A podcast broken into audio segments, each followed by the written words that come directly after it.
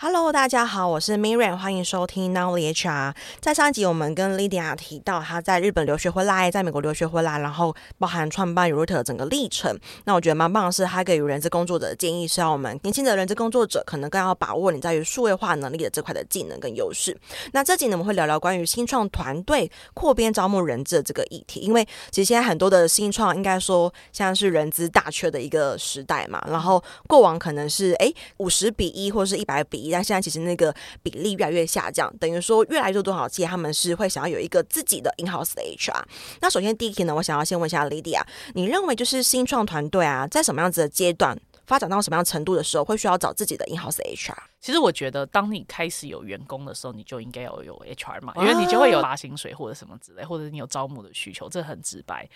呃，我记得大陆有一个创业者讲过一句话，他说。呃，人力资源应该是 CEO 的第一工程。第一工程，对对，他这样讲。但是当然，这是一个很有影响性的 slogan 呐、啊。嗯、对对对，就有人的地方就有江湖，所以你刚开始有员工，你就需要有 HR 这样子。那你会发现说，其实很多新员工到三四十个人的时候，他是还是属于没有 HR 的阶段。嗯，那为什么呢？因为其实如果你公司没有一个人叫做 Human Resource Specialist 或 Human Resource Manager，那表示这个职位、这个工作在组织里面被别人分摊掉了。对，你如果公司里没有 HR，但是你公司里面就一定有人在做 HR 在的工作。对对对，所以我觉得这个是要思考的，就是说我我觉得这没有好与坏，我觉得要看组织的个个性。那其实有一些公司的，其实例如说他是财务主管，他其实很喜欢兼着做人资，很喜欢哦、呃，或者他的 people skill 很好，嗯，哦，那我觉得这呃无可厚非。或者是说像我这样子，因为我们自己做人力资源创业，我就有时候很喜欢跟我们 HR 一起做事情。好，那我觉得如果创业者自己喜欢。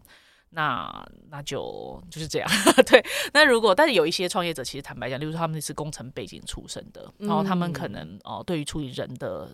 尤其是很多新创公司会有很多 human drama，嗯，那对于处理这件事情不擅长的时候，会建议就是你还是要找一个 HR 来处理。那我们通常会建议，一新创公司大概二十到三十个人的时候，要有第一个人资。嗯，然后我们会有很多的朋友，他就会说，呃，Lydia，我最近一直在纠结，我是不是该开始找人资？感觉好像我做花越来越多的时间在人的事情上面。我就跟他说，因为其实找人资没有呃很容易啊，因为人人力资源这个 function 在整个企业组织里面的。配比是相对比较少的，对，好，例如说一个三十个人的公司，可能只会一到两个人资，啊，但你可能会有三到四个 PM，然后更多的工程师或行销人这样子，所以它的整体从业人员的占比是不高的，嗯，所以你能够去找到的 talent pool 其实也是相对比较少，而且是人力资源这个群体里面。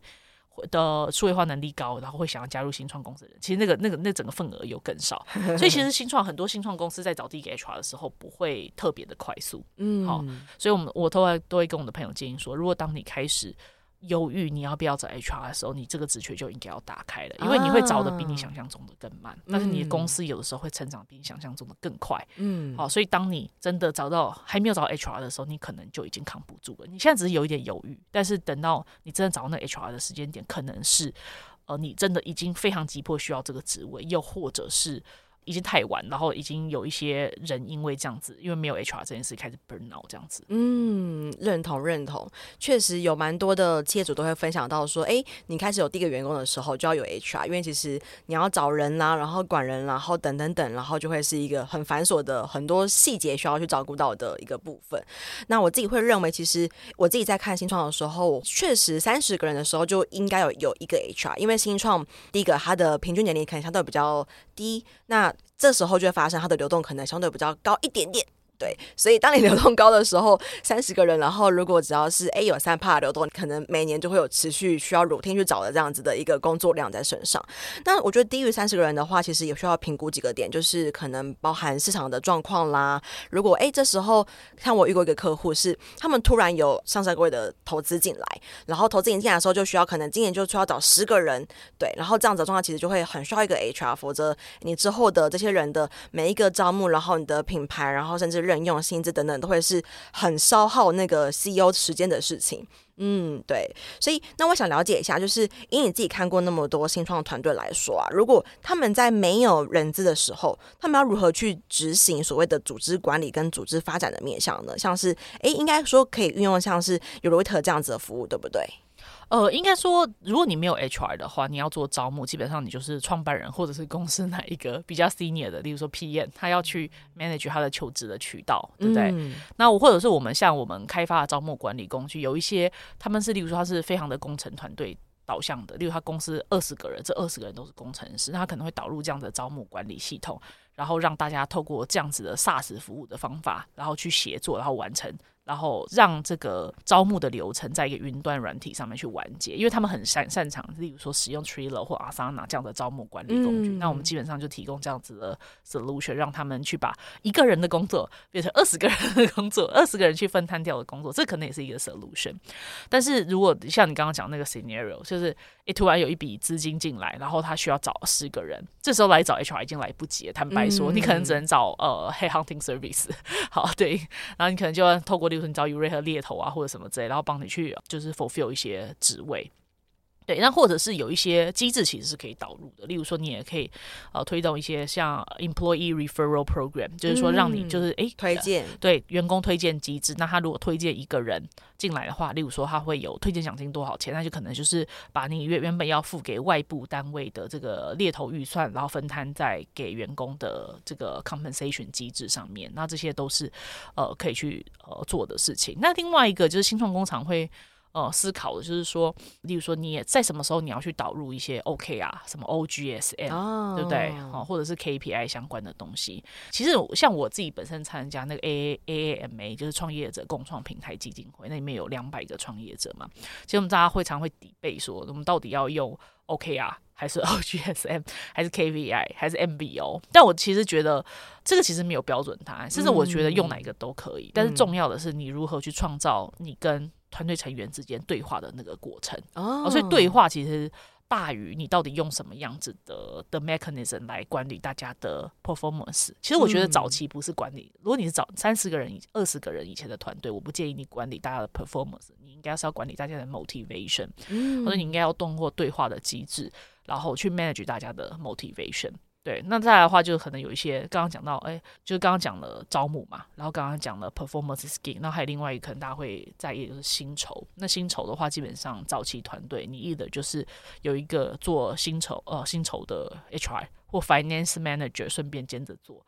然后，但是你也可以思考外包。其实现在也是有一些云端的软体是可以，呃，帮你去算薪酬之后，然后顺便他们会帮你连这个这个这个 payroll 的部分一起处理掉。嗯、那其实现在市场上面都有很多的 solution。那主要就是看你自己的公司资源，跟你自己想要把创办人想要把自己的心力放 focus 在什么地方上面，那你就把你比较不擅长或对你来说会有点太过于劳神的工作外包给其他的云端软体的业者去处理掉。嗯。认同认同，我很常遇到客户跟我说：“哎，Miriam，就是我们要不要找人资啊？”然后就说：“可是你们公司可能才哎很多十一十二个人。”然后就说：“可是我们要发薪水。”我就说：“可是发薪水这件事情。”他不用每天八小时都在做啊，他只要一个月可能做八小时就好，所以这样子的原因并不足以让你去花费一个 full time 的人在你的公司里面，因为我觉得很多时候其实现在有很多的外部的专业是可以外包出去的，对，等于说内部其实不需要去有太多的成本在里面，因为人是最贵的工具，对，对，人你一个月就算最少最少可能三万四万好了，一年可能就是哎四五十万就没了，它比你任何的外包的 SaaS 都来的贵一百倍。对，没错，没错。其实我们常常会把就是外部的费用这件事情看得很重，但是低估内部的人事成本这件事情。其实你要找一个 junior 到 middle level 的 HR，你一年要。帮他付的，如果再加 overhead cost，然后这些 social 这些社会保险加起来，这个大概就是五六十万。对，所以我们其实有一些猎头服务的客户，其实他并不是真的大家想象中哦超级有钱的国际型企业，而是他想说，哎，我一年的招募的需求就是三两到三个 headcount，嗯，那我找一个 HR 来做这件事情，我还要管理他，那我或者是在这个阶段，或许我就把这两三个 headcount 拿来当做是我的 head hunting 的 budget 来让。外部的业者来协助我，这也是一种方法。但是其实早期大家创业早期，大家都是在斗资源。那你就是这世界上其实现在资源非常非常的多，你就是要找到适合你的 combination。嗯，认同。而且在初期的时候，这个烧钱的速度就是每个月你要发薪水的时候，就是二三十万出去。所以这是要不要做一个 in house 的人，这真的是非常非常需要很好的审慎。那刚才 Lily 有提到到说，就是绩效管理这块，我也蛮认同的。就是不论是可能 OKR 啦，或者是 KPI 等等，我觉得新创在于如何去定目标跟如何追踪目标，是会更需要被努力的部分。就是比起你用哪一个方式去评量或者是去制定它，跟你如何去沟通、如何追踪，然后如何去看这个人的发展，会是更主要的一个管理的软实力。我认为。那再来，我想要问一下，就是以你目前来说，其实 Yourate 也有很多很多不同的新创团队在上面嘛？那你会认为一个新创的 team 呢，它大概需要优先找什么样子的 function 的 HR 比较好，或者他如何去判断他现在需要什么样的 function 的人资？这真的是看那个，就是创业者，就是看公司个人的需求。例如说，如果你你的需求是在招募，还是在薪酬？因为其实早期真的就是这两块，就是、嗯、呃 talent acquisition，或者是负责做 payroll，这大概就这两个。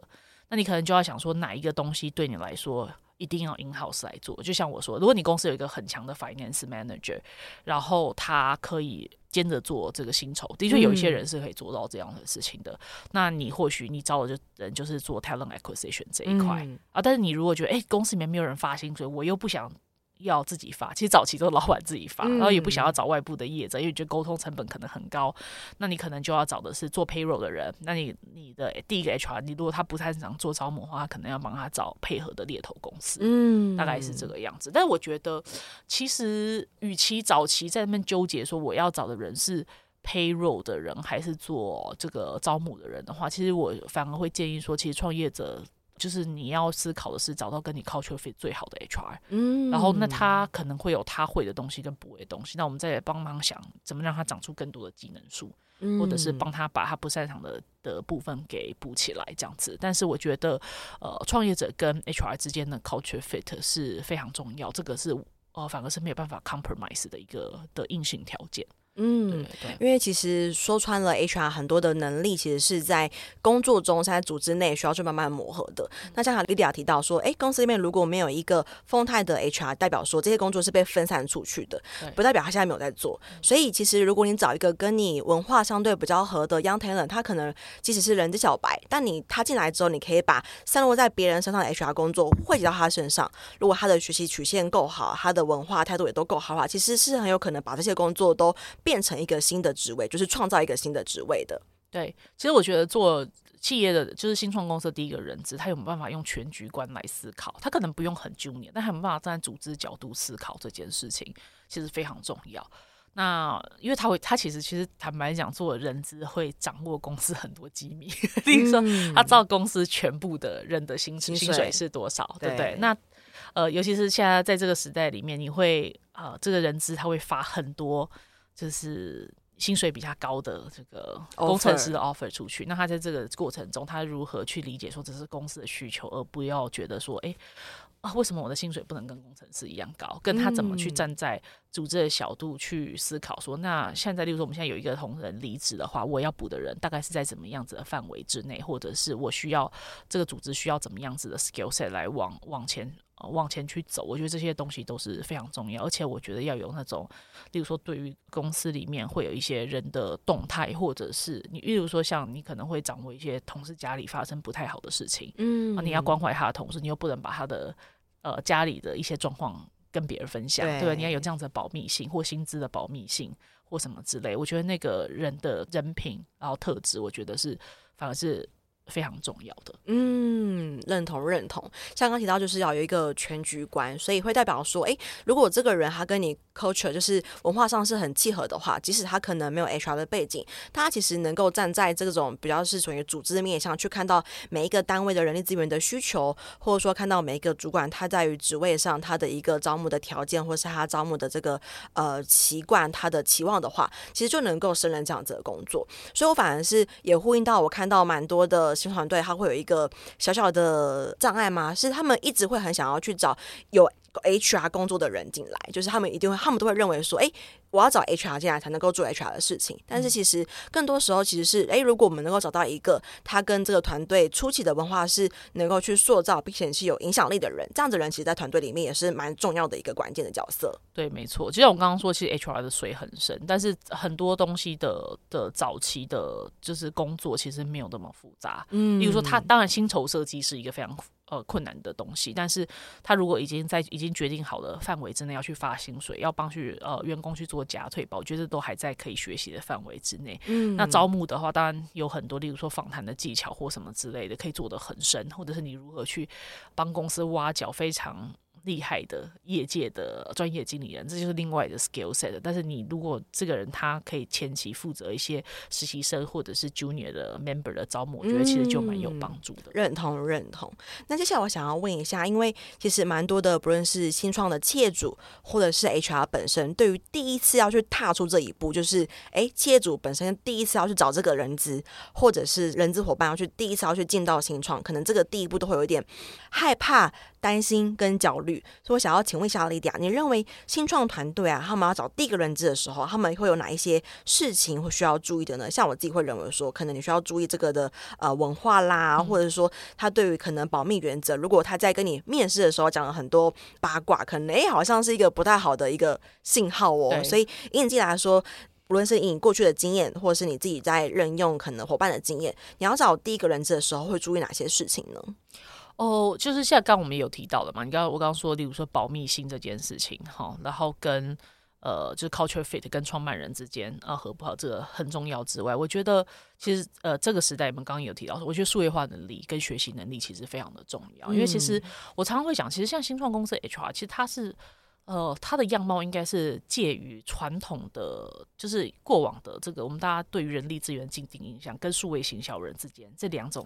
人格特质跟 skill set 的 combination。因为其实现在这个时代要招人，其实或者也很困难。然后他要去能够去帮公司经营呃对外的品牌形象，然后能够去帮公司。或者是对内哦，对外传递品牌形象，对内传递组组织讯息。那还有没有办法在做这些工作的时候，用比较新颖的数位化的思维，或者是一些导入一些数位化工具去协助他完成这些工作内容？我就我觉得其实其实是蛮重要的。嗯，对，认同认同。等于说新创团队，像我听过一个团队，他们是做类似共生住宅的，然后他找了一个 HR，大概已经是五十五岁左右，然后就很压抑说：“你怎么会找这个 HR？” 他说：“因为他他很 senior。”我说：“可。”这样子，你内部很多 project，他不会没办法跟上你这个很新的商业模式嘛？对，所以我觉得确实真的是给很多企业主的一个小小的建议，就是尽量去找，就是他能够跟上你这样变动的。就是尤其可能因为你一个资金进来，因为你一个市场，因为一个疫情，很多的人的策略啦、主策略都要大改。所以如果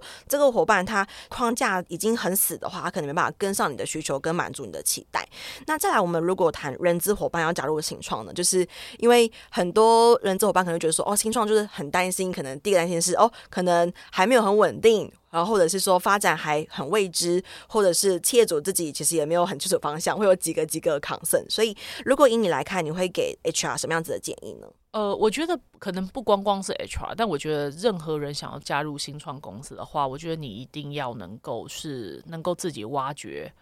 可以能够定义问题跟解决问题。嗯、哦，这这 skill set 是非常的重要。你要能够自己去找到，用自己的各各种 resource 去找到事事物的答案。好，因为其实，在新创公司很多东西没有 SOP，对，然后甚至你你可能是第一个要去做这个 SOP 的人，啊，因为老板也没有用，因为老板也没做过，对对对对，所以你要能够自己去解决问题，这个是非常的重要的。然后另外一个就是刚刚讲直白，也是你心脏可能要比较大颗，你要能够去接受变动性跟所谓的 gray gray area。好，例如例如说，